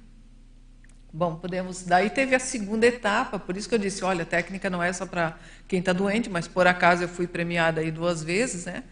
Eu tive depois da, da questão aí da, do câncer, passaram-se 10 anos, eu ótima, e agora em 2018, foi bem 10 anos depois, é, eu estava caminhando, correndo, fazendo atividade, cuidando da alimentação, aparentemente com uma vida saudável. E, e um dia eu estava numa, numa é, consulta de que é de praxe. Você, você é paciente de câncer, dependendo do estágio que teve, tudo, ele vai ter um acompanhamento assim para o resto da vida e a gente espera que a vida dure muito tempo. Então, eu estava lá para a minha consulta de acompanhamento e eu estava com muita dor de cabeça, dor na nuca, passando mal. E eu fui até o banheiro, por isso que eu digo, eu tive muito amparo, gente. Eu, eu sou muito grata a isso. E uma senhora disse assim: não é pressão alta? Eu disse: não, eu nunca tive isso. Eu nunca tive problema com hipertensão. Daí ela disse: é, podia ser. Daí eu fui, eu tinha ido lá só para lavar o rosto por causa da dor, né? Daí ela disse: por que, que a senhora não fala ali com a, com a, com a enfermeira e não pede para ela medir a sua pressão? Bom, estava 20 por 11. O 11 não fui eu que inventei, não, mas estava 20 por 11. Aí dali eu nem fui para consulta, eu já fui direto para pronto-socorro. Aí lá chegou um enfermeiro depois do meu atendimento lá ele chegou, olha, a senhora sabe tudo o que implica ter a hipertensão? Então eu disse, me diz, o que, que é? Aí ele falou, aí ele disse, pede para sua médica lá, é, de encaminhar para o cardiologista, seria bom, né? Foi eu fui, foi tudo muito rápido. Então comigo as coisas é, acontece o problema, mas as coisas acontecem muito rápido. Dali, na semana seguinte, fui lá, remarquei a consulta, dali já fui para o cardiologista. O cardiologista, em princípio, disse: Não, tu pode continuar com as tuas atividades. Aí eu fiz a, a, um, a exame de cateterismo. Aí ele disse: Fique em casa, na cama, não se levanta para mais nada, porque o negócio está de um jeito aí que pode estourar a qualquer momento.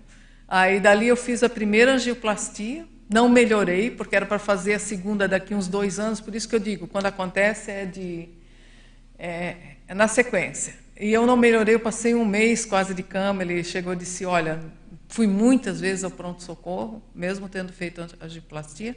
Daí eu fiz em, em setembro, se não me engano, a segunda, fui lá para o pronto-socorro de emergência, já estava prestes a infartar, porque a primeira até chegou a ser preventiva, mas a segunda já estava começando ali no processo de infarto.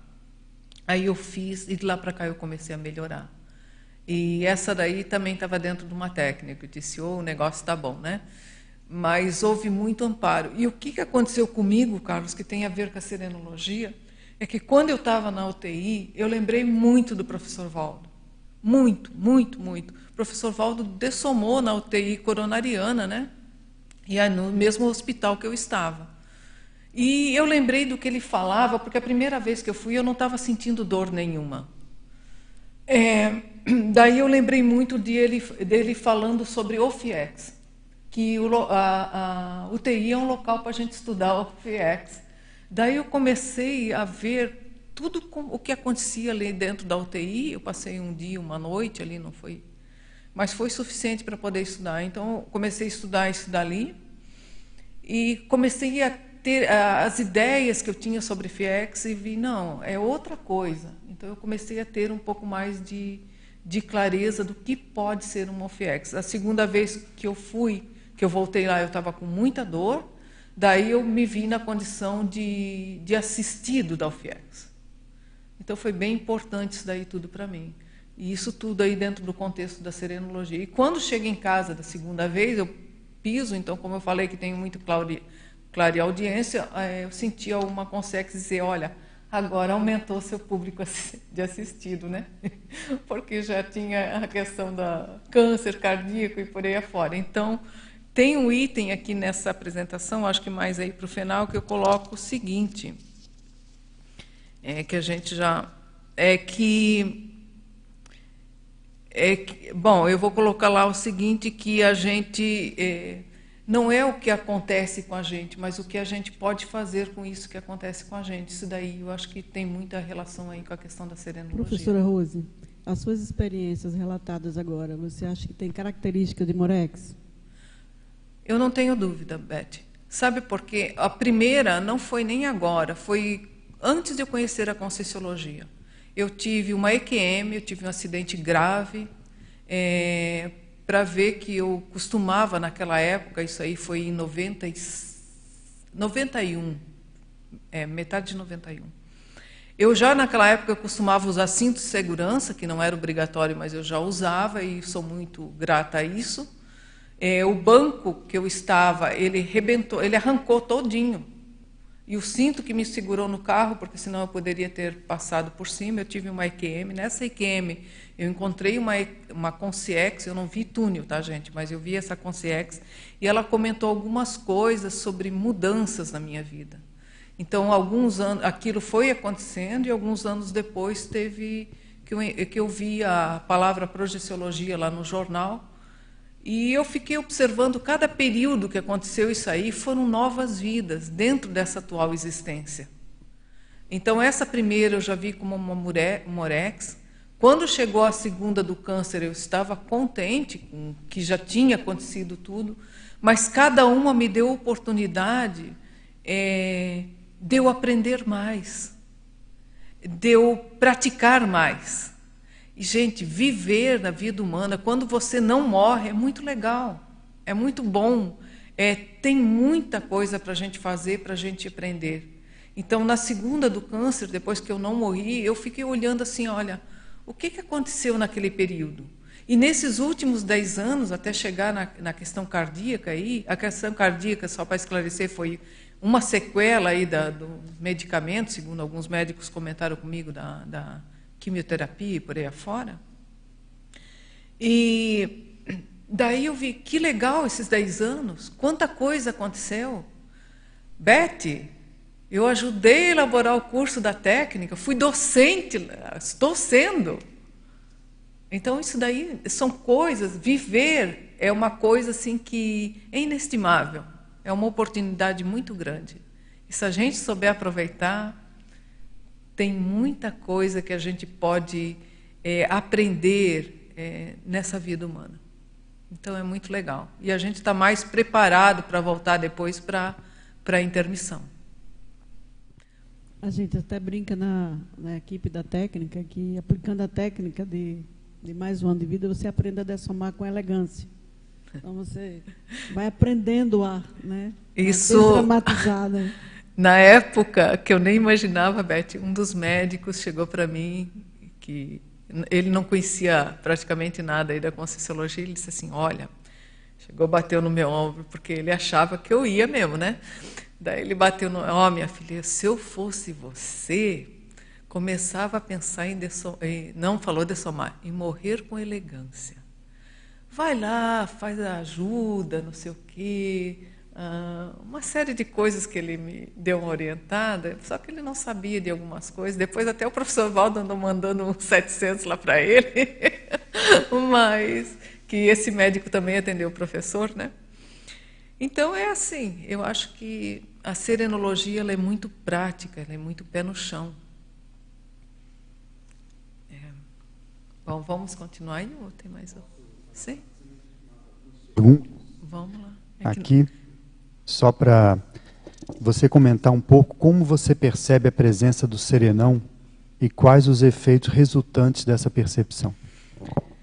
É, a, a percepção eu não vou dizer que eu percebo o serenão todo o tempo e de vez em quando, quando isso acontece. Uma das coisas bem, bem que aconteceu aqui foi no primeiro dia do curso Introdução à Serenologia, e eu vi repetir essa mesma experiência agora de percepção do Holopensene dos Serenões.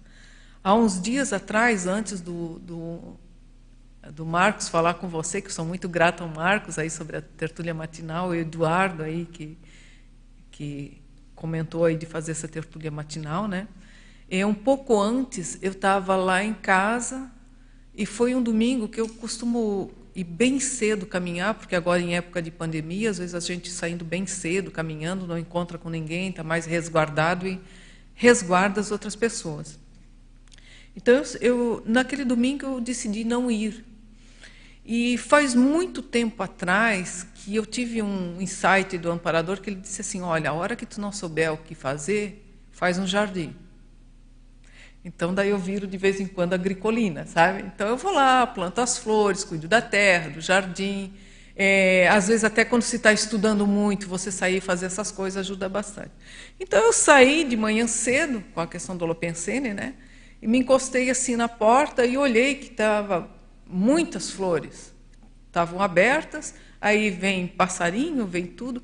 Mas daqui a pouco eu comecei a perceber aquela energia, porque eu tive um momento de muita calmia olhando aquele cenário. E daí eu comecei a sentir a, a questão da percepção da energia é como diluída. Eu sinto assim autoconsciente, mas diluída naquele todo. Então essa integração com esse todo. Então aí que eu que é onde que eu penso que sinto a, a, o Lopensênio, a energia dos próprios serenões. É como se você percebesse muito mais a energia imanente e não tivesse, não digo vontade, mas é, você não interferisse nela com as suas energias. Então é por aí que eu percebi isso daí. Que bem nisso. Como é, como é possível serenão manipular as energias imanentes sem imprimir a sua pensanidade nelas? Olha, eu tenho coisas que eu tenho que perguntar para o Serenão. Eu estou vendo aqui na condição de pré-Serenão. É, eu acho que ele é, é, a questão da pensinidade, é essa diluição, né? É, como se a, a consciência ficasse mais autoconsciente de si mesma e, ao mesmo tempo, ela se diluísse foi o que eu comentei que com a minha experiência, que se eu posso falar da minha, tá? Que se diluísse nisso tudo que tem aí do universo, da natureza, das energias, é, você não, você sente, absorve, percebe e não não emana de você nada que vai perturbar aquilo ali. Eu vejo dessa forma. É, o, o, Valdo sempre, quando perguntavam isso para ele, ele falava exatamente essa sua resposta. Pergunta para ele, né? É, perguntar. No caso, eu posso Serenão. falar de mim, mas não. Sim. E, mas só para dar uma ideia, tem muito a ver com esse negócio do fluxo do cosmos, do Sim. max mecanismo, né? Como o Serenão já está muito mais próximo dessa condição de seguir o fluxo do cosmos, é como se não, não causasse turbulência nisso. Né? É, é. Então a própria manifestação da pessoa já segue nesse dentro desse sentido. É, eu tive umas três experiências muito marcantes sobre isso. Uma foi lá na Patagônia. Eu estava lá porque Patagônia, eu sempre disse, é terra de dinossauro. Porque assim, ó, você anda distâncias quilométricas e não tem nada. Só que para perceber a questão da energia imanente é muito legal. E a gente tinha ido buscar cogumelo no local lá que você pegava os cogumelos assim, comestíveis, tá, gente? E fomos lá buscar lá e, e daí o que, que aconteceu? O carro estragou. No meio do nada e de coisa nenhuma, quando a gente estava voltando. Daí passou um senhorzinho lá de carroça, outro. Uma pessoa só passou. E foi com essa pessoa que, que o meu parceiro pegou, pegou carona e foi lá buscar um mecânico, alguma coisa, porque nele não dava jeito naquilo ali. Eu fiquei sozinha no meio do nada e de coisa nenhuma. Eram quilômetros para cá, nada, quilômetros para cá, nada, quilômetros para frente, para trás, não tinha nada, quilômetros. É, daí eu fiquei ali naquilo ali, eu fiquei sentado dentro do carro e olhando. Eu, aquela experiência que eu tive foi me sentir assim um ponto pensante é, no meio do cosmos. Então essa questão da pensinidade é muito importante para a gente. Isso foi uma das experiências que eu tive. Então, eu vejo que são extrapolações, experiências e extrapolações. É, eu ia trazer essa questão da extrapolação e um, uma variável da seguinte forma: guardado as devidas proporções da escala evolutiva, é que você parece que sente tudo e é singular. É. Você está contido no todo E é você singular. entende a singularidade da individualização, do pensamento, do entendimento daquele momento. Parece que você entende tudo, aquela fração de segundos, né? E, e também é o que a Beth disse, às vezes, é, às vezes essa percepção toda é em fração de segundos. E às vezes também uma outra hipótese né, que a gente pode levantar é a questão ideativa. Né? Às vezes pode ser que a gente não perceba tanto o campo energético, mas você vê que dá aquela tábula rasa e aí começam a chegar ideias, né? Ideias que você não tinha pensado antes, ideias mais avançadas. E isso pode ser um indício né, que você está em contato ali com o holopensene serenológico. É uma outra hipótese aí que a gente pode levantar. É, a singularidade ela, ela perpassa por aí, que você não é só o sentir aquele padrão, é que tem uma ideia renovada, uma ideia sempre diferente daquele momento, sempre é um pouco mais avançada do aquele momento que você está entendendo, como você está entendendo. Não tem como não ser, sempre sai alguma pérola, que é o, o próximo passo daqui a- ao novo momento evolutivo da consciência. Porque a partir uma experiência dessa, não tem como não ser diferente no segundo seguinte. Né? Você não tem como. É sempre uma ideia que você vai chegar lá. Né? Precisa chegar lá.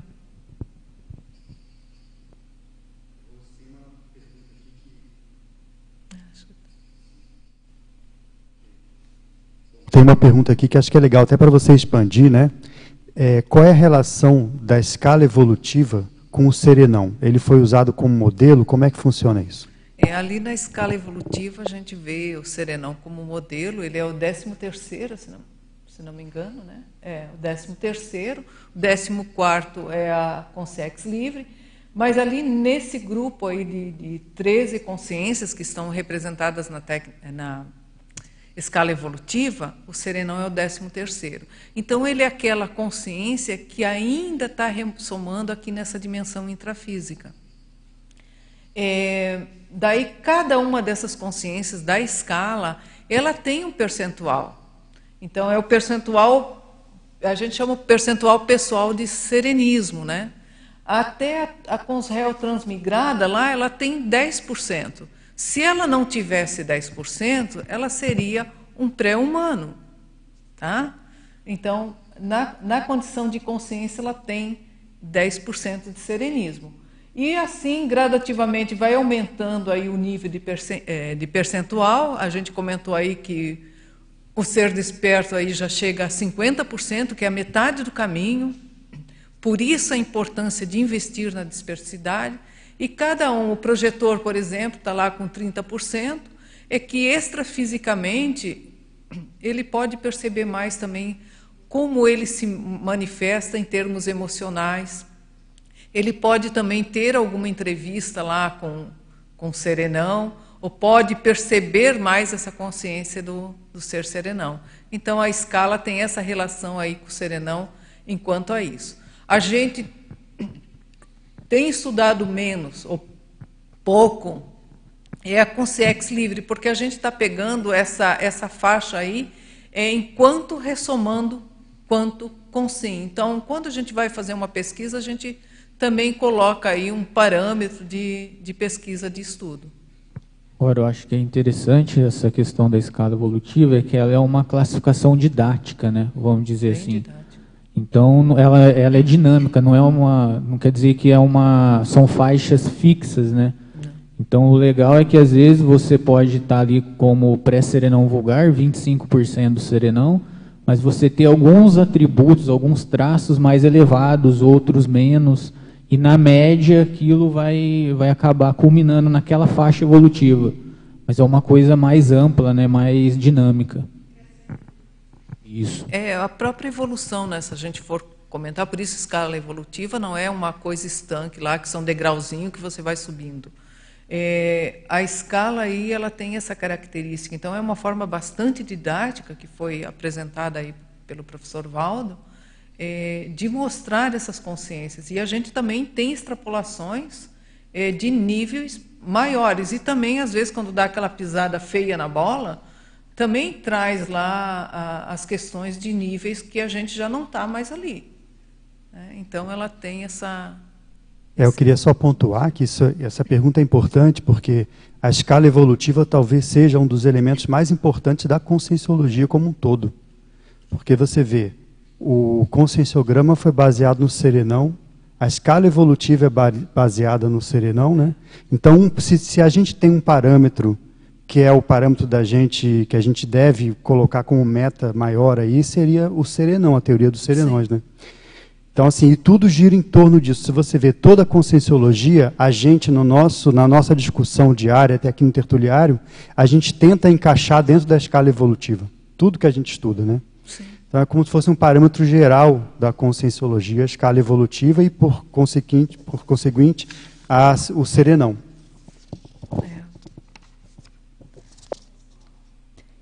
Eu acho que quando a gente está realmente trazendo esse, esse grau de relevância para a escala evolutiva, é, porque não é só a, a gente vê é, uma classificação né, estanque, mas ela é uma, assim, uma oportunidade que a gente tem de balizar as autovivências e aí, é, quando a gente vê assim que o aspecto do 25%, ele está entre o pré-serenão vulgar, o inconsciente e o próprio tenepsista, e aí fala assim, mas por que isso? Uhum. E aí só vai passar para o 30% na questão da projetabilidade do projetor consciente. E aí a gente vê que esse percentual, é, e, e, pelo que a gente conversou, debateu com o professor Valdo, é porque é a partir daí que oficialmente a gente passa a ter essa vivência interdimensional lúcida.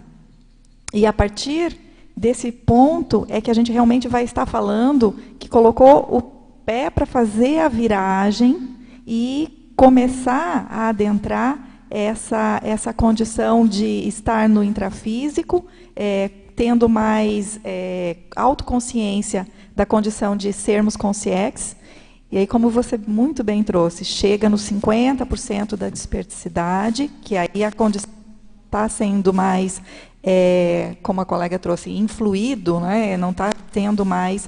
Você percebe o extrafísico, mas não se, não se influencia por ele. E aí vai nesse, nesse caminhar. Então, essa, esse parâmetro da escala evolutiva como um norte de autovivências da nossa experiência. E nada como foi colocado. Né? Você pode ter experiências de extrapolacionismo, de vivência, e quando, assim, eu achei que foi muito importante ter trazido esse tema da escala evolutiva. Acho que vale a, vale a pena, sim, esse, esse cotejo e aprofundar cada vez mais é, aonde a gente se encontra e quais os pontos que a gente já está vivenciando. Né? E, é, e outra, Outra variável importantíssima da didática da escala, né?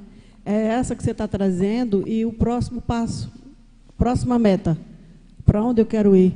Então, ela está mostrando um caminho que é possível e essa autorrealização que você tem, conscientização do que você está, como você está, o que é que precisa melhorar e o mega foco, a mega meta da próxima, do próximo momento. Porque se você não alinhar essas duas variáveis, que de, é, não, são duas, são três, né? Eu estou aqui agora. O que é que eu ainda preciso fazer que ainda está pendente, mas eu posso já ver a próxima meta, né? O mega foco do, do, do futuro imediato, né?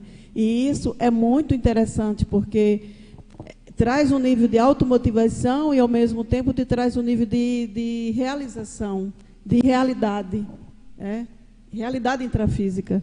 Eu estou aqui, sou assim, estou assim, conquistei isso, preciso melhorar isso, mas eu tenho um foco ali que me motiva a caminhar. É, no próprio serenograma, quando a gente aplica, né? Lembra que eu comentei no, no início? Ele vai te dando lá a, a faixa da escala evolutiva. Então a gente usa a escala para ter um parâmetro, para ter uma noção de, olha, eu, eu posso estar mais ou menos por aqui. Então essa orientação já ajuda bastante é, quando a gente vai buscar conhecer um pouquinho é, de quem nós somos, né? E saber aí, olha, como é que eu ando em termos evolutivos. Rose, pela teoria dos serenões, a gente pode afirmar que todos os serenões já ressomaram na Terra? Olha, pelas informações que a gente tem, não. que o serenão não é um ser intraterrestre, ele já vem aí evoluindo há milênios e vem é, de outros planetas. Tanto é que muita experiência que ele aplica aqui na, no planeta Terra, ele já está trazendo aí de, de outros planetas que ele, que ele já vivenciou isto. E daí, por isso que tem o Colégio Invisível dos Serenões, né? que eles veem lá, olha, aconteceu tal problema, mas isso aí eles já sabem a, mais ou menos a solução, porque tem a experiência de outros planetas. Mas existe a hipótese de um, um dos serenões é, ele ter se tornado serenão aqui no planeta Terra, né? Que é o quinto é Serenos, Serenos Samônicos, é. que é relatado aí na história, né? Então existe essa hipótese que ele adquiriu essa realidade vi, é, vivendo aqui no planeta Terra. Pelo menos o que a gente já ouviu falar, já leu a respeito, né? Tem esse indício. É.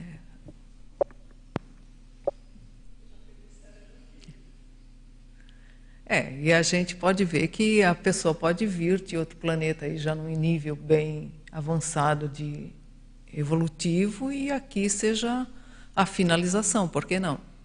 Né, né? dessa condição. É outra variável que reforça o que o Carlos está trazendo, é que o professor Valdo sempre falava o seguinte, é, tem muitos serenões né, que já, já são serenões há muito tempo, é, então ele não, não iniciou aqui, isso é, é, é o básico, né?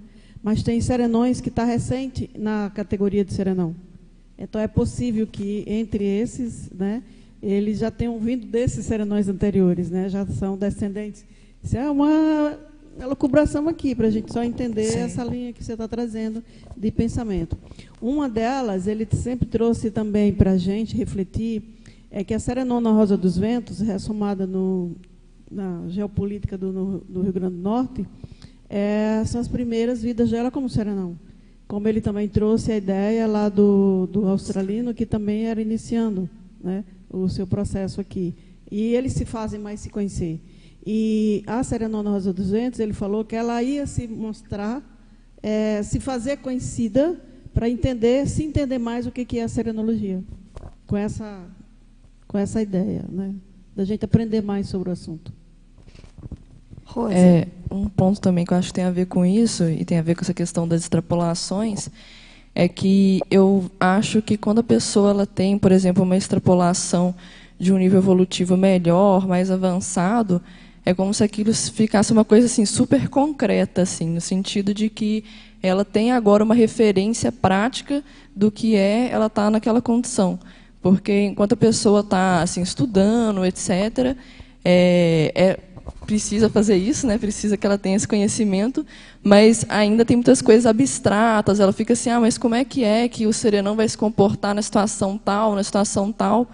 E quando ela está nessa ela tem essa extrapolação, por exemplo, de acessar o Holopensene de serenões, aí ela consegue perceber aquilo na prática. Então, isso ajuda ainda mais nessa questão das reciclagens, do que ela precisa de fazer para alcançar esse nível.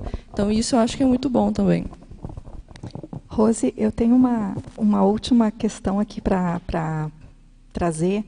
Como vocês estudam né, na, na pré-IC, os temas assim mais avançados, porque hoje você fez a ponte, né, da, daqui agora para o serenismo.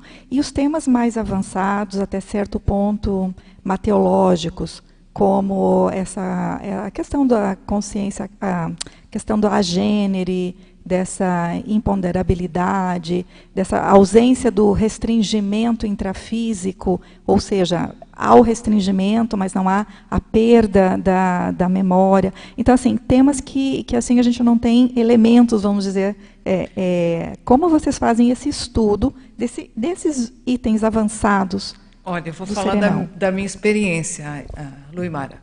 Nem todos os temas eu estudei porque eu vejo que serenologia tem tanta coisa para se estudar. Então, assim, ó, tem temas que eu já estudei, tem alguns que ainda não, que para mim eu leio como teoria, entende? Eu não cheguei a aprofundar. Para mim, o estudo é quando eu entro e aprofundo. A questão que de dessa dessa questão aí de perder a lucidez ou não perder a lucidez, isso aí já é um tema que a gente já Eu, pelo menos, já mexi um pouco nisso aí. É, a minha pergunta é assim, na pré-IC, como vocês abordam esse estudo? Qual é assim a metodologia, enfim, como vocês fazem? Se, se vocês já né, é, trabalham o, esse o que, tema, como é feito? É, não, a gente tem alguns estudos, até quando pega para estudar algum serenão, a gente montou tipo estudar o local, estudar as coisas, estudar as questões intrafísicas que a gente pode trazer alguma informação sobre o assunto. Mas eu, sinceramente, eu não aprofundei ainda, e na pré-IC nós, né, Carlos, não aprofundamos ainda a questão de a gênero e por aí afora. Alguma, e é interessante que eu acho que talvez seja a hora de aprofundar, porque você é a segunda pessoa que está comentando isso agora nesses últimos dias. É, é, então a gente tem feito assim, a gente vê que é muita coisa para se estudar, é um universo muito amplo. É, a questão de não perder a lucidez, a gente pode fazer até uma analogia com a questão da projetabilidade. É, isso ajuda muito sair do corpo sem perder a lucidez, para a gente entender um pouquinho. Tá? Isso aí é uma dica, né? Mas, Carlos, quer comentar alguma coisa? Eu queria só complementar, né, que na pré-IC geralmente a gente enfoca mais no que o professor Valdo chama de endocerenismo, né? É. Que é aquela parte que a gente traz a serenologia para nosso, para nossa autoconsciencialidade. Então a gente não tem muito foco de, de estudar esses temas tão avançados que às vezes cai mais nessa, nessa questão da mateologia, né? Até porque a gente não tem métodos científicos e o objetivo é trazer especialidades da serenologia como ciência, né? Então a gente ainda precisa criar métodos, avaliar maneiras de estudar isso sem viajar na maionese, cair na parte do misticismo. Então a gente prefere não abordar tanto esse assunto e focar mais na parte do endocerenismo, que é como a gente é, encara o, a serenologia, que, o que isso melhora no, no nosso, na nossa manifestação. A gente usa muito, é, para estudar a serenologia, ela exige paradigma, né? então a gente usa muito o paradigma consciencial, no qual a gente é o pesquisador e o objeto de pesquisa. Quando a gente vai estudar determinado serenão, a gente vê o que aquela pesquisa reflete no nosso micro-universo. Então, esse daí é, um, é bem assim a metodologia que a gente tem de, de uma pesquisa. Dica, de... Uma dica que o professor orientava para a gente lá no Rio Grande do Norte, que, as, que, nós também usamos um pouquinho aqui, quando a Rose traz a experiência dela de Córdoba, né? ele sempre orientava a gente para verificar, fazer cosmograma. É, identificar o que é comum, o que é que está acontecendo naquela cidade ou naquele ambiente que a gente quer pesquisar, está pesquisando, é, e também o diferencial, o avançado, o extrapola, a extrapolação do momento. Eles que era uma técnica que era bem pertinente e que dava para a gente indicadores do processo da ação do, do, dos serenões. Uma, é, o que reforça isso, a experiência que a Rose trouxe com relação a, a, a, experimento dela de Górdoba e a sensação que o, o, o australiano estava presente naquele momento. E ele trazia também essa experiência, é, contou também para a gente, observar que quando os serenões se movimentam, né, há um efeito muito grande a, é, dentro daquele ambiente que ele está interagindo. Então, a gente observar esses diferenciais que dava, dava muita informação para a pesquisa. Hoje, só lembrando, em cima disso que foi comentado aqui antes de terminar, né, que assim, é o primeiro princípio que deve ser usado na hora de estudar a serenologia é o princípio da descrença, Sim. que está na base da conscienciologia como um todo. Né? E quanto mais a gente avança na complexidade desses assuntos, que parecem transcendentes, né, aquilo que a gente chama da pré-mateologia, está quase passando do limite, o princípio da descrença ele tem que estar tá sempre ali na base. Né? É uma condição que... básica para estudar a serenologia é o que está lá. Então você começa do princípio da descrença e daí constrói todo o seu conhecimento, principalmente os mais avançados. Por isso que eu tinha colocado o princípio da descrença sem exceção. Tá? Porque às vezes aquele tema de pesquisa é tão atraente, tão bacana e vai ter, vai pode, né, sair disso, mas é aplicar ele sem exceção. É só reforçando, né? Porque não tem como estudar a serenologia se você não, não viver a teática do paradigma. E dentro do paradigma, o, o, o, o princípio da descrença é sine qua non nesse processo da pesquisa. Bom, gente, a gente já está aí na fase final, né? Eu, vamos ver se dá para mudar lá alguma coisa. E, bom, enquanto não, não, não, entra lá o slide, a gente vai trazer aqui ó, uma pensata que eu acho super bacana. Está lá, peraí. É, aqui, ó. Que o professor Valdo chama atenção para a lógica. Então, ele traz assim: a lógica dos fatos. É quanto, quanto a fatos não existem argumentos. Então, ele disse: a lógica dos fatos evidencia que se você, pré-serenão, começar a entender e a vivenciar, mesmo discreta e silenciosamente, as bases da serenologia, estará começando a ser, de fato, um ser serenão, ultrapassando os extrapolacionismos evolutivos de todas as naturezas. Então, a gente trouxe aqui essa aí para a gente refletir, tanto nós quanto quem está aí assistindo a, a tertúlia matinal, sobre essa pensata, tá? E a gente traz aqui que é, se a teoria ela já foi vivenciada, experienciada e entendida, é, a tentativa da vivência não deve ser adiada. E o sopro do vento, o zéfiro, apaga o fogo quando pequeno e espalha quando grande. Então vamos começar aí é, a promover esse incêndio imenso aí com, na nossa intraconsciencialidade, né? Então a gente traz essa questão do Zéfiro como para finalizar aí, e que ninguém consegue tirar o corpo fora de nada que diga respeito a si mesmo. E a serenologia, ela diz respeito a nós mesmos. E você pensar que tem óbvias insinuações da serenologia em sua pessoa, em sua existência, aumenta suas autorresponsabilidades de modo inevitável. E a gente questiona aí para todos aqui um questionamento se já refletiu sobre os efeitos dessas insinuações. Que cada um faça sua auto-pesquisa, pesquise sobre ah, essas insinuações que já deve estar se manifestando aí no seu micro-universo. E vamos estudar a serenologia?